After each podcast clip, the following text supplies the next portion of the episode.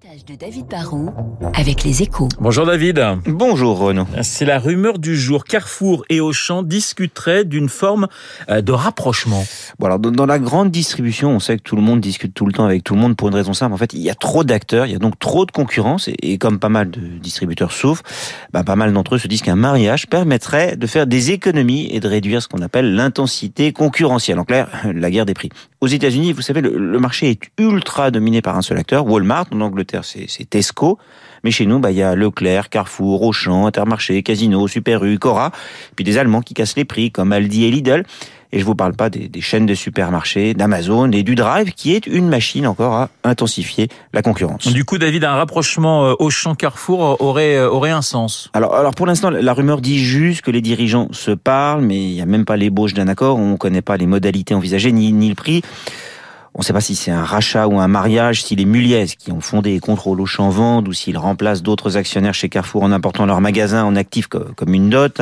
On, est vraiment très en amont. Bon, ce qui est sûr, c'est que si vous fusionnez les 20% de part de marché de Carrefour avec les 10% de Auchan, bah, vous avez la première centrale d'achat de France et ça, ça permettrait de, de, de, faire pression sur les fournisseurs pour avoir de bons prix.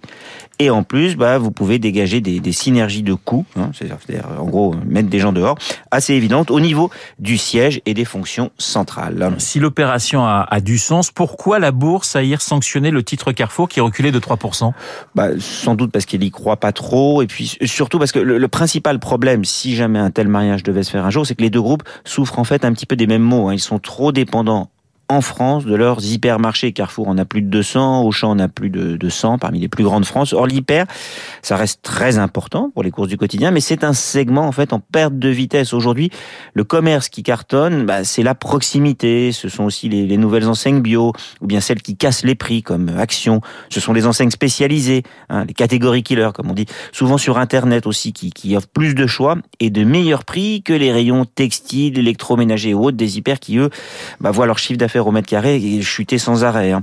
Et l'hyper n'est pas condamné, c'est sûr, mais il doit se réinventer, réduire ses mètres carrés.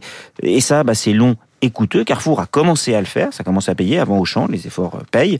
Mais marier un groupe encore un peu convalescent avec un groupe encore malade, bah, ça fait pas forcément un groupe en forme.